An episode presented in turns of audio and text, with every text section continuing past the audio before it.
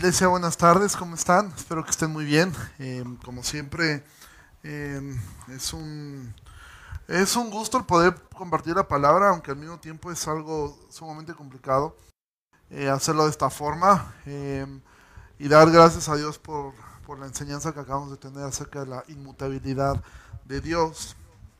Parte de lo que vamos a ver hoy tiene que ver un poco con esto.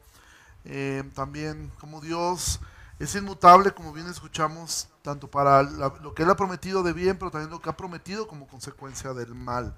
Él no va a cambiar y Él no ha cambiado nunca.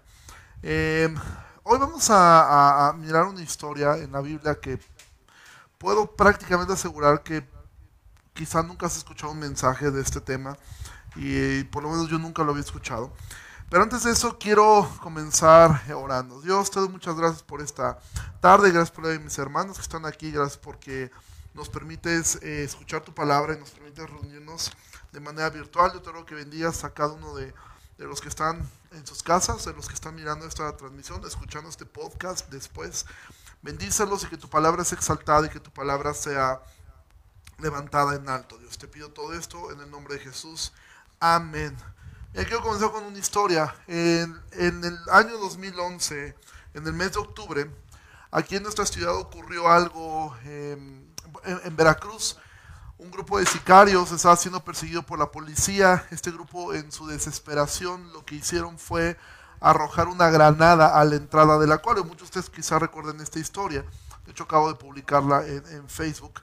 Em, ¿Qué ocurrió? Aventaron la granada y había una familia ahí este, para entrar al acuario, el hombre de familia, el padre de familia, cuando vio la granada, sin pensarlo dos veces, se arrojó sobre la granada. Acto seguido, la granada explotó y lo que ocurrió fue que evidentemente él murió. Sus dos hijos, una niña y un niño de 4 y 5 años respectivamente, y su esposa sufrieron lesiones muy graves, estuvieron hospitalizados, pero los tres salieron adelante y salvaron la vida. Este tipo de historias, em, el feminismo radical las olvida, em, pero esto es lo que se espera de un hombre que esté dispuesto a dar la vida por su familia. Y bueno, con esto introduzco al tema, tiene que ver con lo que vamos a predicar, pero también con esto quiero eh, felicitar a cada uno de los que son padres, pero decir al mismo tiempo, tú que tienes el privilegio de ser padre, de ser esposo, esto es lo que se espera de ti, esto es lo que se espera de ti, que tú seas una persona que esté dispuesta a arrojarte sobre una granada si es necesario.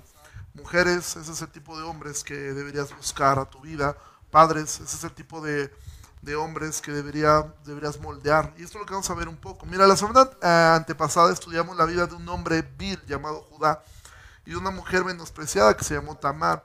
La historia de cómo terminó, bueno, terminó que ellos son parte de la ascendencia para el Mesías y mira, cuando vemos, este, este, el mensaje tiene por nombre, por título, de lo vil y menospreciado, esta es la segunda parte. Eh, realmente ah, serían como tres, o tres, tres historias. La tercera algún día la podré predicar, eh, pero ahora mismo ya no creo poderlo hacer. Eh, y cuando escuchamos cuando Pablo dice que de lo vil y menospreciado eligió Dios, creemos que esto aplica únicamente que nosotros los creyentes somos eso, somos los vil y menospreciados del mundo, lo cual es cierto, pero realmente todo el mundo está bajo esta condición, todo el mundo se ha portado, en, eh, vive en una vileza, vive de una forma que desagrada a Dios. Ahora, la historia de Judá y de Tamar tuvo un buen final, tuvo un, final eh, lindo en el sentido de que pues eh, ellos terminaron siendo parte de la genealogía de, de, Jesús. Sin embargo, no siempre es así para los protagonistas de las historias. Es peligroso pensar que tú puedes pecar, que tú puedes hacer lo que tú quieras y que las cosas van a terminar bien al final del día. Como escuchamos hoy respecto a la inmutabilidad de Dios, Dios no cambia. Si tú perseveras en tu pecado, vas a tener consecuencias acerca de ello. La historia de jueces 19 quizá es una de las historias más terribles de toda la Biblia, porque nos muestra cuán vil puede ser la condición del hombre cuando está caminando lejos de Dios. Pero también nos deja ver que el plan de Dios no se detiene nunca. ¿Sí? Y esta historia, por terrible que parezca, también nos da testimonio acerca de Jesús. Ahora, ¿cómo, ¿cómo viene esta historia? Jueces 19 viene de la narración de, de otro levita, que tú lo puedes mirar en el capítulo 17 y el capítulo 18. Un levita que trabajaba a sueldo, ¿sí? Y trabajaba bajo el mejor postor. Tú conoces un poco la historia, tú quizás la has leído de un levita que, bueno, lo contratan para ser sacerdote, después llega otros que le pagan mejor y pues entonces él termina eh, sirviéndolos a mejores a ellos. Entonces, el capítulo 19 nos narra la vida de otro levita, quien se suponía que estaba apartado para el servicio de Dios, ¿sí? Y termina siendo un hombre terriblemente pagano. ¿sí? Podemos mirar con esta historia cómo es que eh, la humanidad a veces ha sido dañada por las personas que representan a Dios. Esto lo puedes ver claramente en la historia, en la degeneración de los papas en el medievo, la crueldad de la, Inquisición. Y ahora tú puedes ver esta perversión en sacerdotes y también tengo que decirlo en algunos ministros, eh, pastores evangélicos que abusan de niños y esto ha ocurrido muchas veces. Ahora algo, algo eh, a destacar del capítulo 19 de jueces es que no da nombres. Todo el libro de jueces tú vas a ver los nombres de los, de los protagonistas, todo el tiempo. En jueces 19 no nos da los nombres, quizá porque quiere dejar en claro que esa era la condición de todos los hombres, de todas las mujeres, de los ancianos, del pueblo y de los levitas. Sí, pero también jueces 19 nos va a dar una esperanza y nos deja ver con más luz a nuestro hermoso Salvador. Sí, esto es parte de la, de la condición que, nosotros podemos mirar en este libro. Entonces, em, quiero que vayas ahí, a, si traes tu, Biblia, vayas al libro de jueces, al capítulo 19, y vamos a comenzar em, de esta forma. Jueces 19, versículo 1, solamente vamos a leer la primera, el primer renglón. Dice así, en aquellos días cuando no había rey en Israel, Ahora, esta es una frase que se repite varias veces en el libro de los jueces. Israel había salido de Egipto, Josué los había dirigido para tomar la tierra prometida, pero después se levantó una generación que no conocía a Dios, que no conocía lo que había ocurrido, y es cuando comienza la era de los jueces. Esto es algo que va a ser constante. De hecho, el libro de jueces termina con esta frase. Jueces 21-25 termina así, diciendo, en estos días no había rey en Israel, cada uno hacía lo que bien le parecía. Y esta es la constante del libro de los jueces. El libro de los jueces nos narra cómo es la vida sin un rey. ¿Cómo se vive la vida cuando no tienes a, un monarca, cuando no hay ley? Esto es de lo que trata eh, eh, eh, prácticamente el libro de, jueces. Ahora, quiero que vayas ahí a jueces 19, vamos a leer el versículo completo. Dice, en aquellos días, cuando no había rey en Israel, hubo un levita que moraba como forastero en la parte más remota del monte de Efraín, el cual había tomado para sí mujer concubina de Belén de Judá. Ahora, ¿Qué era una concubina? Una concubina era una, una esposa de segundo grado. Prácticamente la función de una concubina era satisfacer las necesidades sexuales de su esposo y ayudar en la casa, dar un, quizá hijos cuando la, la, la, esposa no tenía, no podía tenerlos. Una concubina no tenía los mismos derechos que una esposa y por ende generalmente eran muy maltratadas, algunas de ellas eran realmente esclavas. Dios había mandado que el hombre tuviera solamente una esposa, pero de alguna los hombres comenzaron a vivir como ellos quisieron y aunque hubo hay una cierta permisidad de parte de Dios, nunca fue parte del diseño original para la familia. Entonces vemos acá a un hombre llamado, a un levita, eh, que él representaba al sacerdocio y que él toma una, una concubina y la toma como mujer. ¿Y qué ocurre? Versículo 2 dice, y su concubina le fue infiel, y se fue de él a casa de su padre, a Belén de Judá, y estuvo allá durante cuatro meses. Y se levantó su marido y la siguió para hablarla amorosamente y hacerla volver. Y llevaba consigo un criado y un par de asnos. Y ella le hizo entrar en la casa de su padre. Y viéndole el padre de la joven salió a recibirle gozoso. Y le detuvo su suegro, el padre de la joven, y quedó en su casa tres días, comiendo y bebiendo y alojándose allí. Al cuarto día, cuando se levantaron de mañana, se levantó también el levita para irse, y el padre de la joven dijo a su yerno, conforta tu corazón con un bocado de pan y después se irán. Y se sentaron ellos dos juntos y comieron y bebieron, y el padre de la joven dijo al varón, yo te ruego que quieras pasar aquí la noche y se alegrará tu corazón. Y se levantó el varón para irse, pero insistió su suegro y volvió a pasar allí la noche. Al quinto día, levantándose de mañana para irse, le dijo el padre de la joven, conforta ahora tu corazón y aguarda hasta que decline el día, y comieron ambos juntos. Luego se levantó el varón para irse, él y su concubina y su criado. Entonces su suegro, el padre de la joven, le dijo, he aquí ya el día declina para anochecer. Te ruego que pasen aquí la noche, he aquí que el día se acaba. Duerme aquí para que de tu corazón y mañana se levantarán temprano a su camino y te irás a casa. Mas el hombre no quiso pasar la noche allí. sino que se levantó y se fue y llegó hasta enfrente de Jebús, que es Jerusalén, con su par de asnos ensillados y su concubina. Ahora, esta mujer, aquí vamos a mirar eh, varios aspectos de esta historia y nos va a hacer ver cómo se vive la vida sin Dios, cómo es que se vive la vida alejado de Dios, cómo es que la vida ocurre cuando tú estás viviendo eh, ignorando la ley de Dios, porque primero tenemos una mujer que le fue infiel a su marido y la ley marcaba claramente qué es lo que debía pasar cuando, cuando una mujer eh, adulteraba. Y la ley lo que decía es que esta mujer debía haber sido eh, lapidada. Para nosotros puede sonar muy extremo, pero eso era la ley que Dios había impuesto en este tiempo. ¿sí? El levita deja que su corazón engañoso la lleve a buscarla nuevamente. Él va a buscarla. Eh, bueno, la historia nos va a mostrar que pocos días después se va a demostrar que realmente no la amaba. Pero va y la busca. Lo que el levita debe haber hecho es haber hecho lo que la ley decía que tenía que hacer eh, eh, efectuado. Esta historia hasta este momento parece una historia de amor. Quizás está con ciertos paralelismos con lo que vimos en Oseas, cuando dice que Dios nos lleva al desierto y habla al corazón, ¿sí? Pero esta historia nos va a mostrar una mujer que decide pecar, a un levita que siendo guarda de la ley prefiere ser más bueno que la ley y hacer lo que le parece, porque así vivían. Cada uno hacía lo que bien le parecía.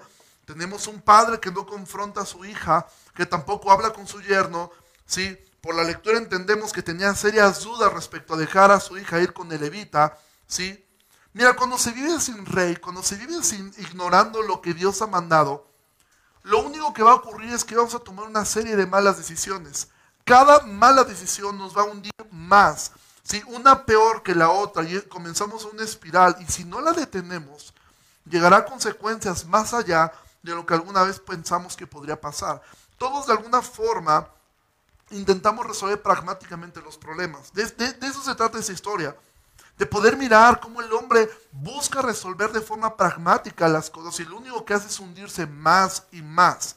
Tenemos aquí un levita que ignora la ley, a una mujer sin muestra de arrepentimiento, porque ninguna parte del texto dice que esta mujer mostró arrepentimiento. Tenemos un padre temeroso, pero sin valor de expresar claramente lo que debe hacer. Este padre simplemente los quería retener más tiempo y más tiempo y más tiempo y más tiempo. En vez de hablar claramente, en vez de quizá llevar a su hija al arrepentimiento, en vez de quizá a este hombre a descubrir su corazón de por qué estás aquí, cuáles son tus intenciones reales, pero no lo hace. Y esto nos lleva a mirar que cuando caminamos sin rey, cuando caminamos sin ley, cuando caminamos de esta forma, vamos a tomar malas decisiones todo el tiempo. Y cada uno va a hacer lo que bien le parece. E ignoramos completamente lo que Dios establece, lo que la ley dice que debe hacer.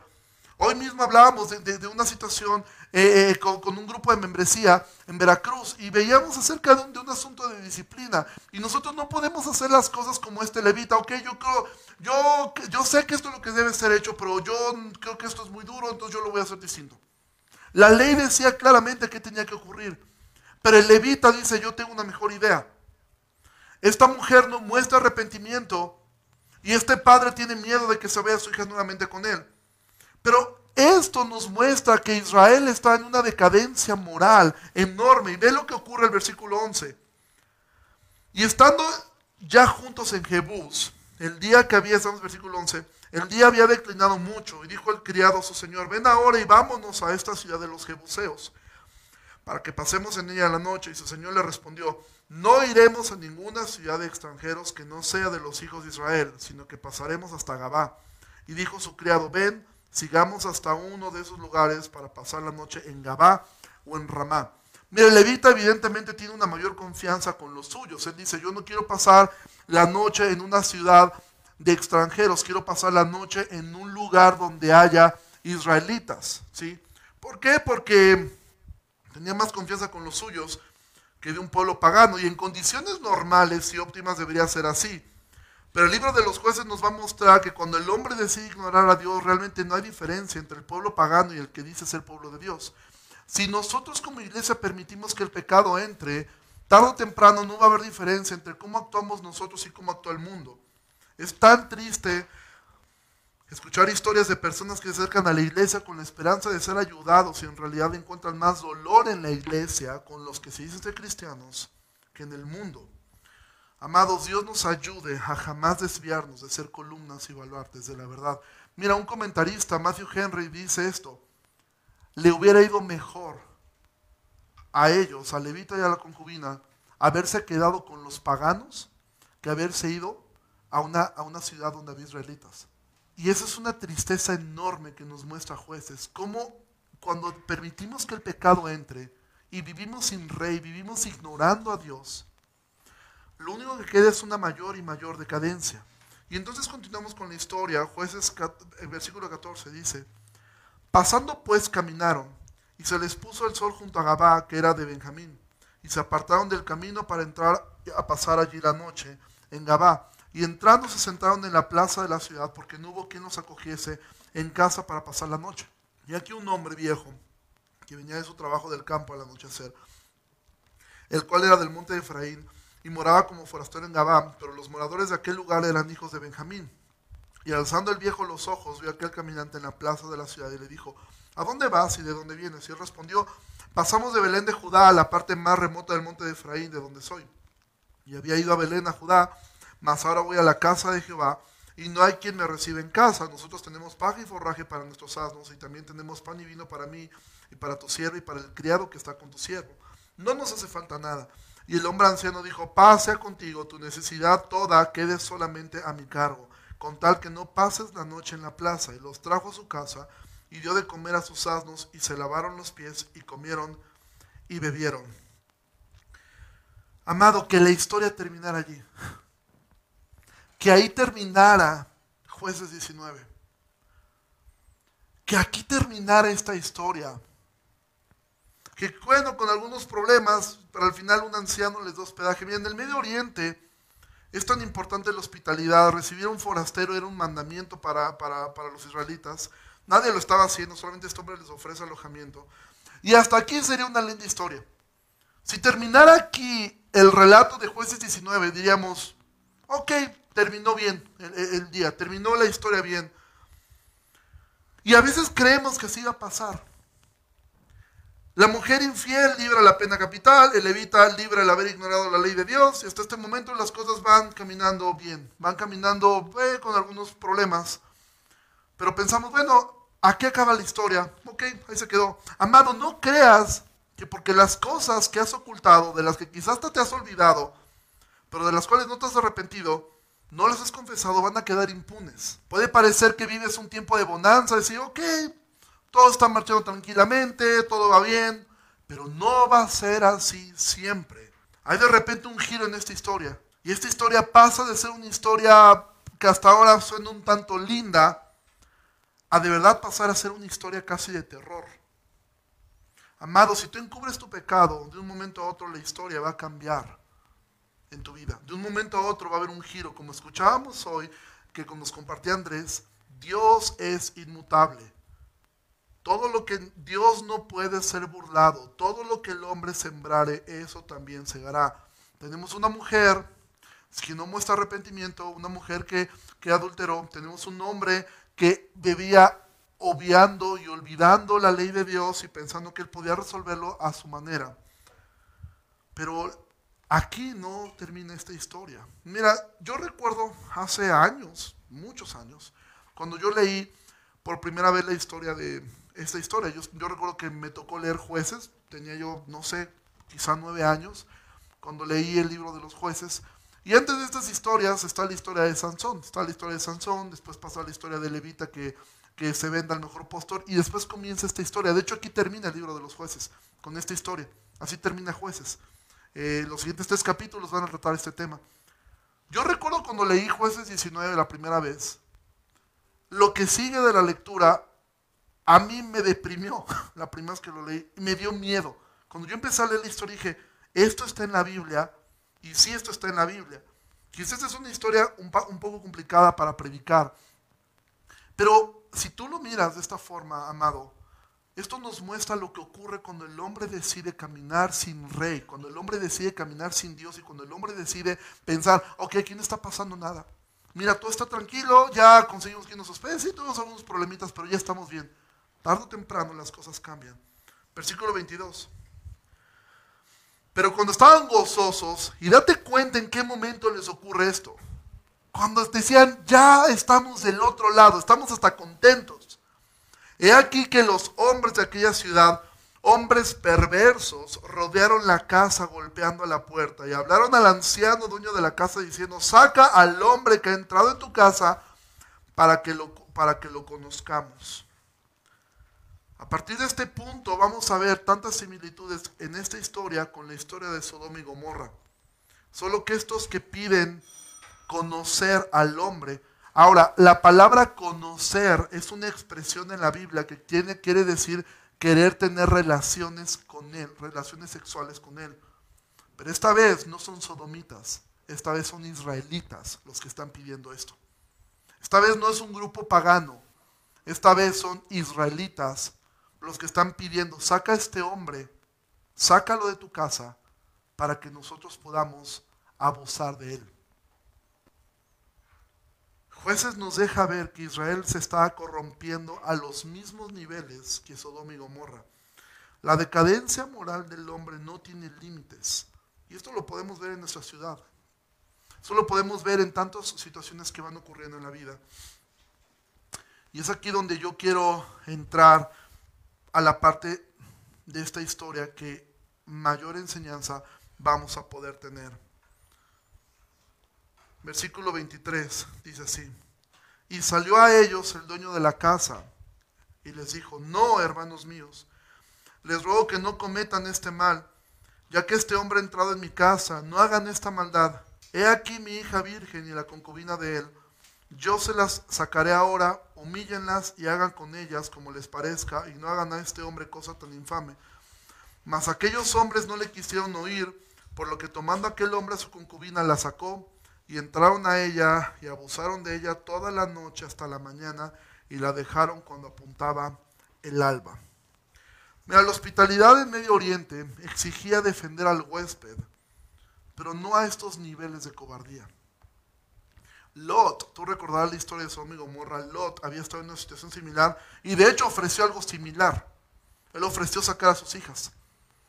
La historia de Lot, Dios lo libra con unos, hay dos ángeles y lo libran a él y queda toda la ciudad quedan ciegos. Este levita en todo caso debió confiar en que Dios podía librarlo, pero si no, él debía haber defendido con su vida a esta mujer lo mismo que este padre cobarde debería, haber defendido con su vida a su hija. Ahora, leemos esta historia. Yo sé que quizá aquí, sobre todo quizá las mujeres se sientan un poco más afectadas con esta historia, porque es increíble ver el nivel de cobardía que puede tener un padre y el nivel de cobardía que puede tener un esposo. Y podemos juzgar estos niveles de cobardía en estos hombres, pero aquí es donde yo me hago esta pregunta. ¿Acaso no sucede algo similar en nuestros días?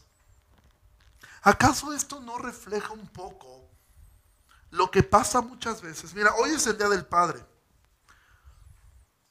Hoy, eh, y providencialmente cayó en este día, y con esto quiero decirte feliz Día del Padre. ¿Sí? Y esta es la forma como quise yo reflexionar acerca de esto, especialmente a los que son padres. Tantos padres están ausentes, tan lejanos de sus hijos, anteponiendo su éxito personal, anteponiendo lo que ellos quieren lograr para sentirse realizados. Y eso es como entregar a tu familia para que el mundo haga con ellos lo que quiera, para que el mundo haga con tus hijos lo que quieran. Hombres que prefieren el entretenimiento, la, relación, la realización personal, el servir al Dios dinero a cambio de sacrificar a sus propias familias. Hombres que aceptan trabajos cuando les dicen, mira, en ese trabajo hay que hacer sacrificios y a veces hay que sacrificar tiempo con la familia y dicen, sí, ok, yo lo tomo. Hombres que prefieren no tener conversaciones profundas con sus hijos por miedo a descubrir lo que ellos sospechan. Y por ende mejor me encierro como este levita y olvido lo que ellos están pasando. De alguna manera es como que yo me encierro, yo no sé qué está pasando afuera. Es obvio que quizá nadie de los que están escuchando esto ha entregado a sus hijos de esta manera. Pero si tú, hombre, no tomas tu lugar como padre, luchas por tus hijos, el mundo los va a lastimar profundamente. Profundamente los va a lastimar. El mundo los va a herir. Padre, no hagas lo que este levita hizo. No haga lo que este anciano cobarde hizo. Arrojar a sus hijos con tal de ellos estar bien. Hoy es un buen día para recordar que si tú eres padre, es por la gracia de Dios. Tienes un privilegio enorme. Si eres esposo, sal y da la vida por tu familia. Quizá no arrojándote sobre una granada, pero si tuvieras que hacerlo, hazlo. Si tuvieras que poner el pecho entre balas, hazlo.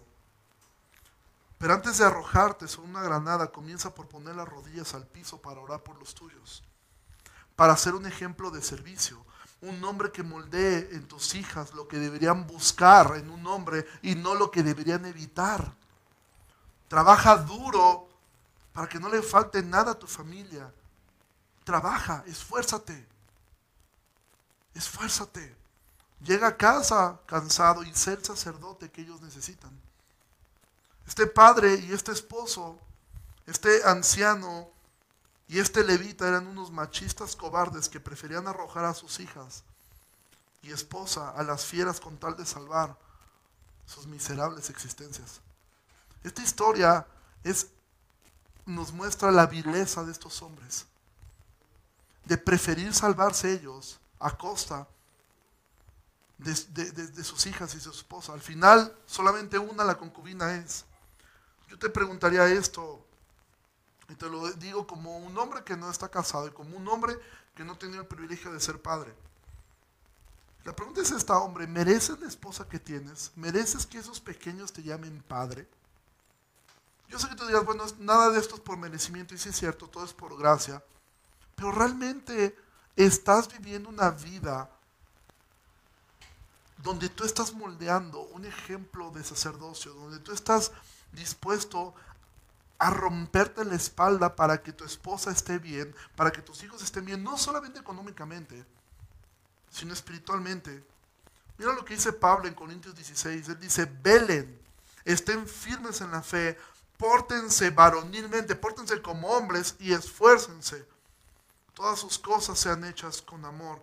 Estos hombres de jueces 19 velaban por su propio interés, no velaban por sus, por sus familias. Uno, en no quedar como un mal anfitrión, él prefería no quedar como, él prefería no quedar mal, que no se dijera que él era un mal anfitrión, él prefería aventar a sus hijas con tal de él no perder su fama de un buen anfitrión. El otro velaba por su propia seguridad. Ambos caminaban lejos de la fe, ¿sí? Se comportaban como pusilánimes y no se esforzaron en lo más mínimo para salvar a los suyos. Evidentemente este levita no amaba a su concubina, quizá extrañaba su compañía por razones egoístas, pero es evidente que no la amaba. Sí, aquí quedó demostrado que no la amaba. Aunque dice que le habló al corazón, realmente él no la amaba.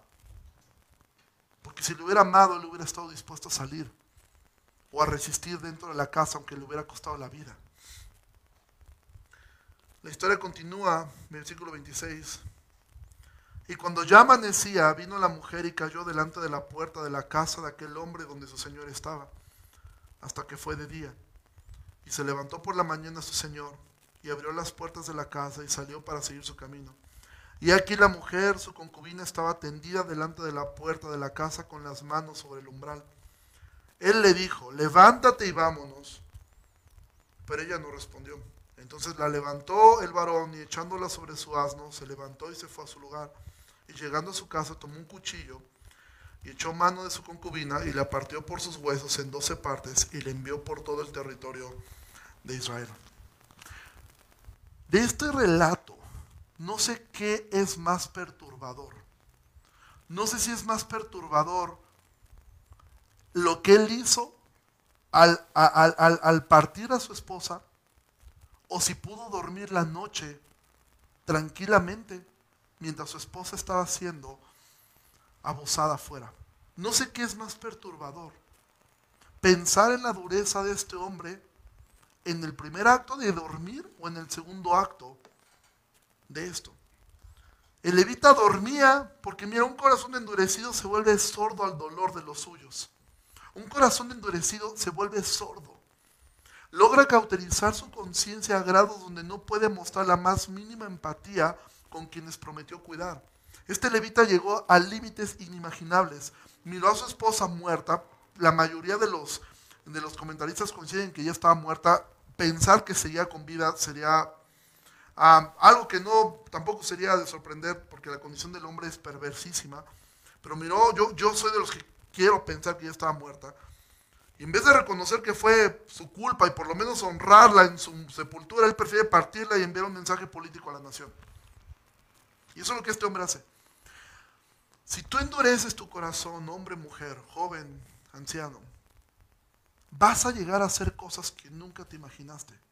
Una conciencia cauterizada, un corazón endurecido, es el que no confiesa su pecado.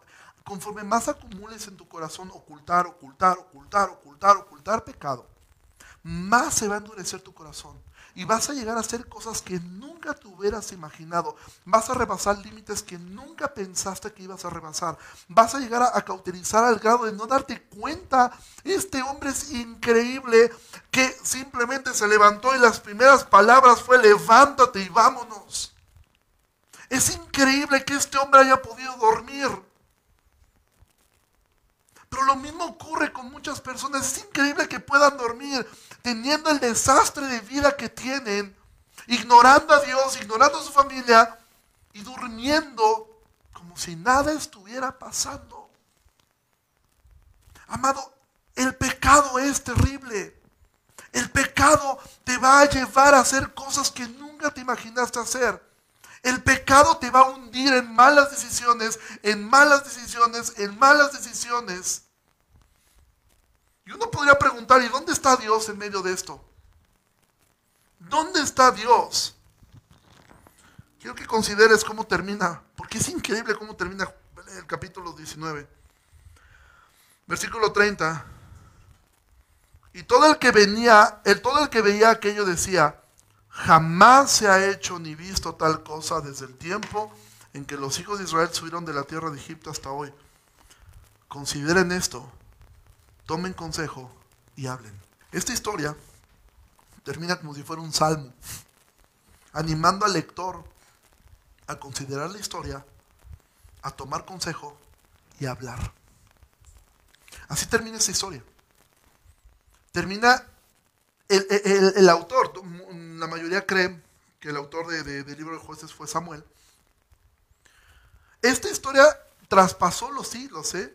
Tú dices, bueno, esa historia, ¿por qué no se replica? Claro que se replica. Oseas habla de la perversión en Gabá. Ya no menciona el acto, pero hace una referencia a esta historia. Porque esta historia marcó a Israel. Porque esto fue tocar, este fue el fondo.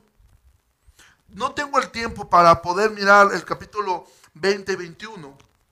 ¿Qué es lo que ocurre? Pero hay un cambio evidentemente después de esto. Pero esta historia termina de esta forma. Pero cuando miramos este tipo de historias y vemos cómo está nuestro mundo, pensamos, ¿por qué Dios permite este tipo de cosas? ¿Por qué Dios no paró como, como en Sodoma y Gomorra? ¿Por qué Dios no envió algo que detuviera esto? ¿Sí? A veces pensamos, ¿por qué le ocurrió algo así a una persona inocente? De entrada debemos decir que ni la mujer ni el levita eran inocentes. Nada justifica este acto tan atroz, nada. Nada, fue injustificable. Pero Dios permite estas cosas para hacer ver al hombre que es un peligro desobedecerlo. Ella le fue infiel y este hombre le era infiel a Dios. Un hombre vil nuevamente y una mujer menospreciada. Pero esta vez no hay un final feliz para ellos. Esta vez no hay un final como el de Judá y Tamar. No creas y no pienses, ok, escuché la historia de Judá y Tamar, sí, hicieron un desastre, pero al final se limó todo bien. No siempre termina así la historia. La historia de Levita y su concubina no termina así. Sin embargo, Dios permite esto para que la nación de Israel mirara hasta dónde habían llegado su degradación moral, hasta dónde los había llevado el vivir sin rey. La historia continúa hasta el final del libro de jueces. Esto que ocurre después lleva una guerra entre los benjamitas junto con todos los demás.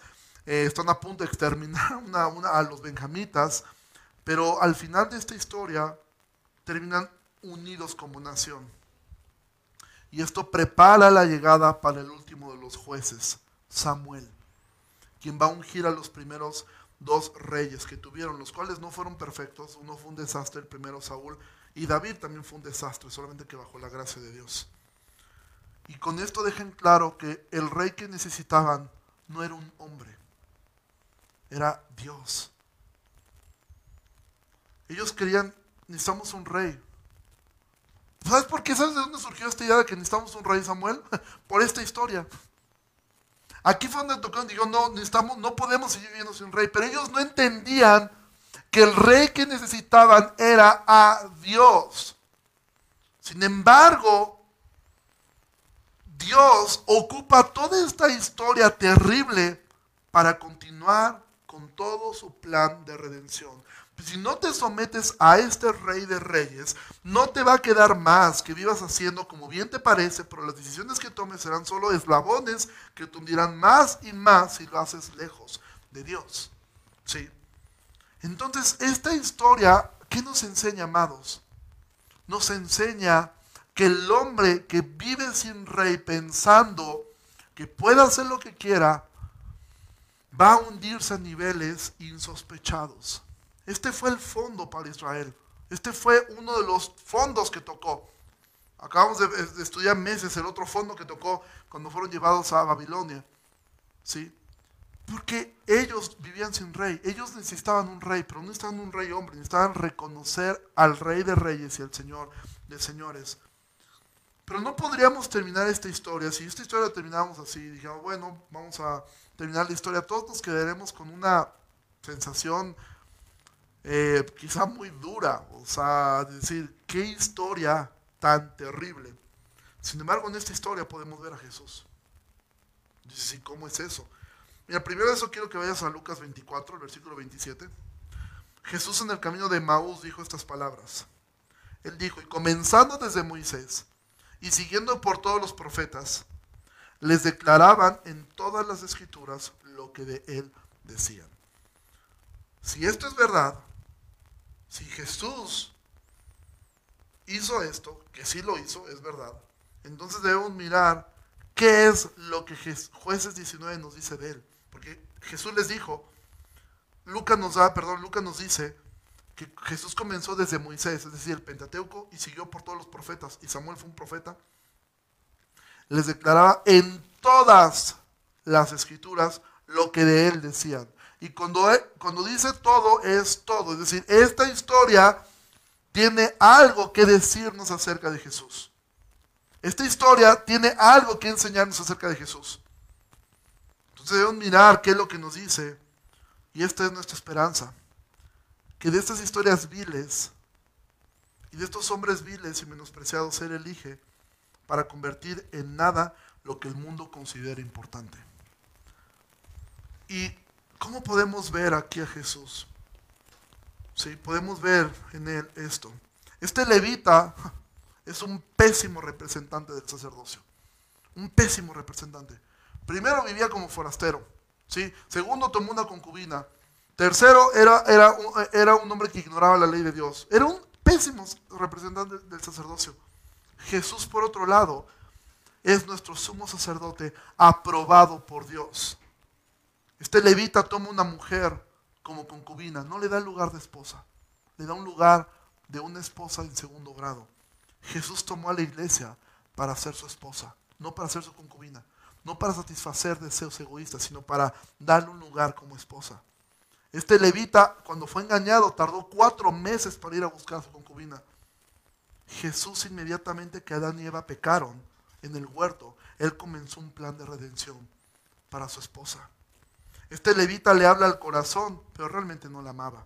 Jesús lleva a su amada al desierto, le habla al corazón cuando peca para restaurarla.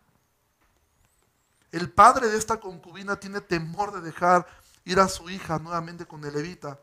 El Padre Celestial está gozoso de entregar a la iglesia a su hijo. Este levita sale a una hora imprudente y con esto expone a su concubina. Jesús lleva a su esposa por sendas de justicia, por verdes pastos y por lugares seguros. Este levita saca a su concubina para salvarse. Jesús se sacrificó para proteger a su esposa. Este levita, al mirar a su mujer tirada, quizá pensó, se lo ganó. Esto le pasa por ser infiel.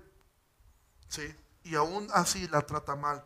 Jesús al ver a su esposa, cuando regresa golpeada por el pecado, por las consecuencias de sus actos, la recibe, la venda y la cuida. ¿Quieres ver un ejemplo de eso? Le Cantar de los Cantares capítulo 6. Después que golpean a, a, esta mujer, después que ella comete un error, es golpeada, pero cuando encuentra a su amado, su amado la recibe nuevamente. Eso es lo que hace Jesús. El levita usa la muerte de su concubina para llamar la atención de la nación. Jesús usó su muerte y su resurrección para salvar al mundo. Mira, jueces 19 termina así. Y todo el que veía aquello decía, jamás se ha hecho ni visto tal cosa desde el tiempo en que los hijos de Israel subieron de la tierra de Egipto hasta hoy. Consideren esto, tomen consejo y hablen. Lo que Jesús hizo por su iglesia podría ser descrito así. Y todo el que vio aquella cruz decía, jamás se ha hecho ni visto tal amor en toda la historia de la humanidad. Considera esto, toma consejo, cree en Él y háblale a otros de Él. Este levita, mal representante del sacerdocio, nos muestra lo perverso que es el hombre, pero a su vez nos hace ver lo maravilloso que fue nuestro, que es nuestro sumo sacerdote. Entonces, amado, considera esto. Toma consejo. Si eres padre, si eres esposo, si eres mujer, si eres hijo, considera esta historia. Considera hasta dónde puede llegar la condición del hombre alejado de Dios. Toma consejo de esta historia. Y no pienses que ocultar el pecado te va a hacer bien. Toma consejo de esto y habla, pero al mismo tiempo considera lo que Jesús hizo por ti, cree en Él, toma consejo, cree en Él y habla a otros, predica el Evangelio, habla a otras personas. Esta historia es una historia terrible, pero en medio de esta historia nos muestra que Dios es soberano es inmutable. Y todo lo que está ocurriendo está ocurriendo bajo su perfecto control. Nada se escapa de su control. Nada se va allá de, se sale de su control. Y esta historia, por terrible que sea, por aterradora que sea, estaba dentro del plan de redención de Dios. No es que Él estuviera de acuerdo, pero permitió para mostrar hasta dónde puede llegar un hombre que decide vivir sin rey, hasta dónde puede llegar una nación que decide vivir sin rey. Tú puedes terminar de leer eh, el capítulo 20 y 21 y ver qué es lo que ocurrió después. Increíblemente este levita se termina convirtiendo en la voz eh, de la justicia en Israel. A ese grado estaban ellos de mal. ¿sí? A ese grado estaban ellos de mal. Pero todo esto Dios lo usó para volver a unificar a Israel, para volver para ahora entrar a la etapa de los reyes. ¿sí? Para poder levantar un hombre como David, que no fue perfecto, pero que de él también venía la línea sobre la cual nacería el Mesías rey, el Mesías sacerdote. Entonces, amada iglesia, considera esto, toma consejo y habla. Vamos a orar. Señor, muchísimas gracias por tu palabra. Gracias porque Toda tu palabra es útil. Y esta porción, aunque es una porción difícil de asimilar, aunque es una porción complicada, Señor, es útil. Tiene una utilidad. Nosotros debemos poder mirarla y debemos poder considerarla porque está dentro de la escritura, porque está dentro de lo que tú inspiraste. Y por ende nosotros debemos considerarla y debemos tenerla en mente. Yo te ruego, Señor, que bendigas la vida de mis hermanos Señor, que nos ayudes a poder vivir en temor tuyo, a poder vivir, Señor, enfocados en ti, a no pensar que el pecado quedará impune y mejor nosotros arrojarnos sobre la roca antes que la roca nos caiga encima y nos haga polvo. Ayúdanos, Señor, a ser como tú Ayúdanos, Señor, a mirar que tú eres nuestro perfecto sacerdote, el cual se arrojó, como dice el Salmo 22, se arrojó, fue rodeado por, por perros, fuiste rodeado, como lo describe, por toros, que te humillaron, te escupieron, te colgaron en una cruz. Porque eso hiciste como un hombre, protegiendo y cuidando a su esposa. Lo que no hizo Adán en el huerto, el cual culpó a su mujer para justificarse él, tú sí lo hiciste, tomando tú la culpa para justificar a tu esposa.